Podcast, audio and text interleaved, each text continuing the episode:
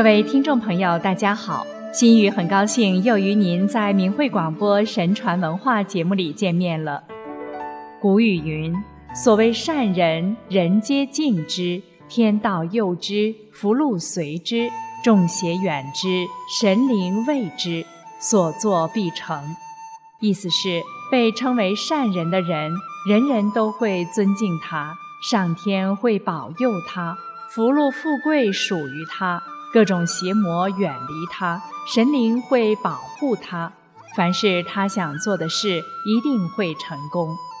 这是告诫人们，做人要自勉为善，行善劝善，及时反省自己的过失，注意自己的起心动念，不要有一念的错误。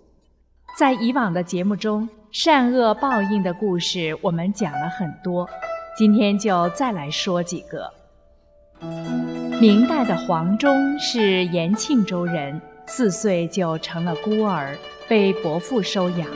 伯父家境贫穷，夫妻俩每天吃糟糠，偶尔弄到一点米都让黄忠吃。黄忠很感激他们的恩德，六岁时流着泪跟伯父说想读书，将来以报答伯父母。可伯父太穷。拿不出学费送他上学。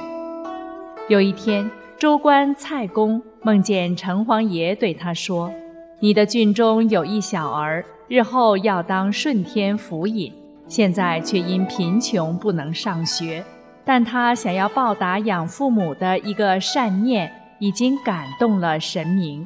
你去周济他吧。这孩子白天在庙中玩耍时，踩过我的肩头。”第二天，州官到庙中仰视神像，完全与梦中所见相符。再看左肩上，果然有小孩踩过的印记。州官找来在庙中玩耍的孩子询问，才知是黄忠所为。之后再问他家中情况，果然很是贫穷。此后，州官每月供给大米一担，让伯父养他。又为他找了个好老师教他读书，州官自己出学费给老师。过了三年，州官卸任离去，这时黄忠十岁，已能做文章，而州官一点也没泄露梦中的点话。黄忠十八岁时，由地方官推荐进京应考，中了进士。州官蔡公辞官回来，特意来看黄忠。才将梦中之事告知，黄忠拜谢，以老师的礼节接待他。后来黄忠果然做到顺天府尹。在这之前，他伯父过世，伯母改嫁他人，黄忠一直侍奉蔡公，非常恭谨，孝敬供养胜过亲生父母。这里黄忠要报答养父母的善念，感动了神明。让自己有了一个好的未来，而州官蔡公相信和听从神明的点化，照顾一个素昧平生的穷孩子，以成就他的未来，也让自己得到福报。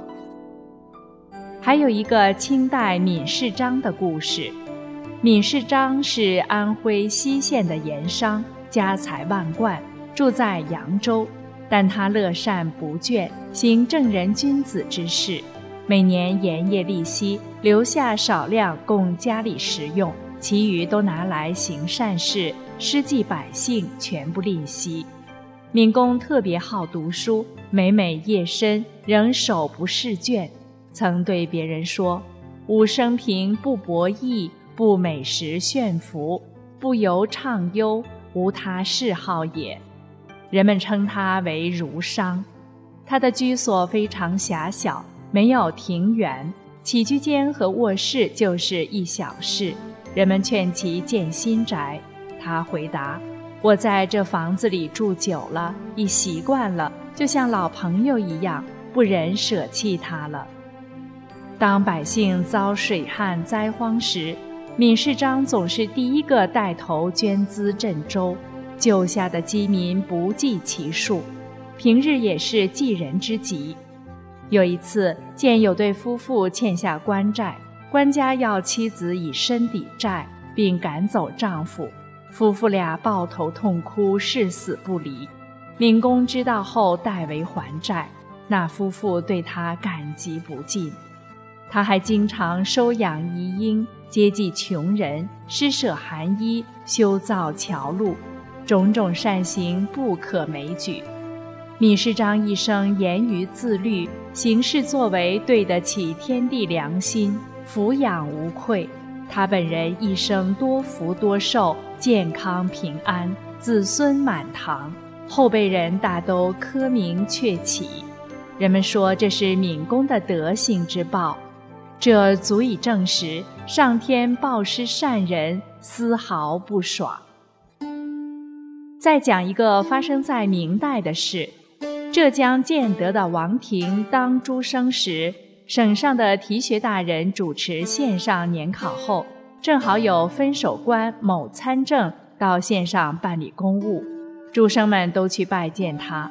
谈到考试之事。参政只问了问第一批考取多少人，候补多少人，其他事都没问。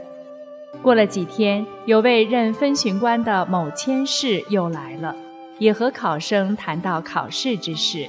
他又问了有多少人被取消资格，多少人降级，多少人受罚，其他的事都没问。王庭与其他诸生私下议论。两位大人问的问题完全相反，我们且看看他二人这事的前程和运气如何。后来参政大人做到户部侍郎，儿孙都取得功名。千世升任陕西副节度使，上任路上遇强盗，财物尽失，仅保住了性命。到任不久，又遇上安化王某造反。最后落得腰斩的下场，言为心声的确不虚，存心刻薄，一言一行都刻薄。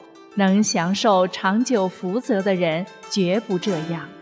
这个故事是不是很有启发性啊？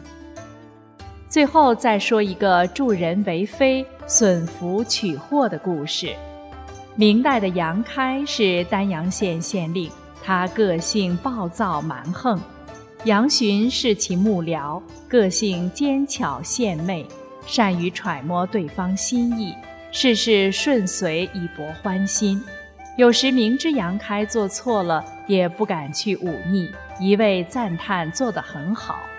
有一天天气炎热，杨开下令杖责手下衙役和牢中犯人，被打者四十多人，其中有两个更被打死。杨巡竟然在旁称赞：“打死了，很好啊！”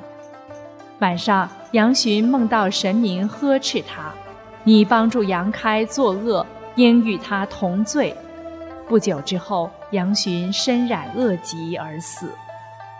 帮助他人做坏事，成就他人的恶事，不能引导他人向善，都算助人为非，报应必然也免不了。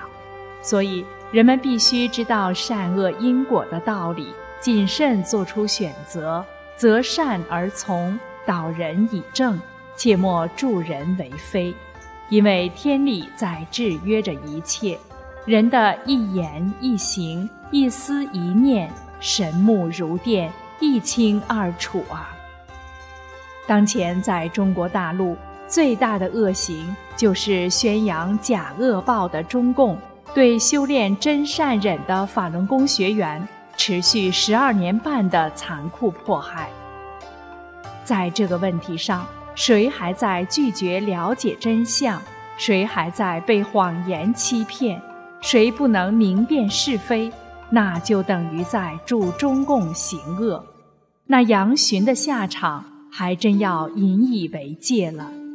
心语希望我们的听众朋友。都能够在这个大是大非面前做出最正确的选择，拥有美好的未来。